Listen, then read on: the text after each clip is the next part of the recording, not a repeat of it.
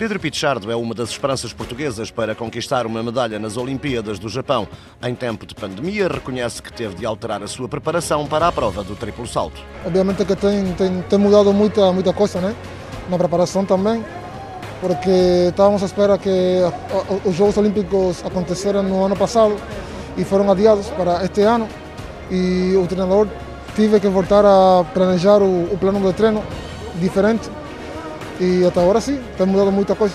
Preparação alterada, mas não afetada, Pichardo ainda está a avaliar a sua condição, mas convicto de que está num bom nível físico e mental. Até agora todo, todo está a sair bem. É, começa a minha época de verão, agora no, no domingo, na Superliga, e a partir de aí é que vamos ver realmente como, como que estou, em que forma física que estou. Até agora fisicamente e na, na, parte psicológica me sinto muito forte, me sinto bem.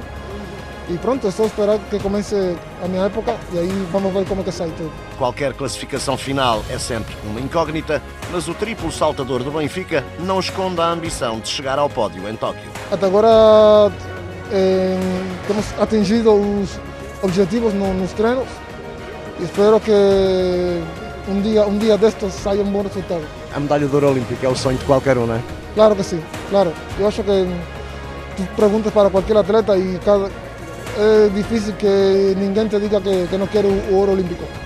Todos pensamos nisso. Pois, como se costuma dizer, o sonho comanda a vida e Pedro Pablo Pichardo almeja conseguir um lugar no pódio nas Olimpíadas do Sol Nascente.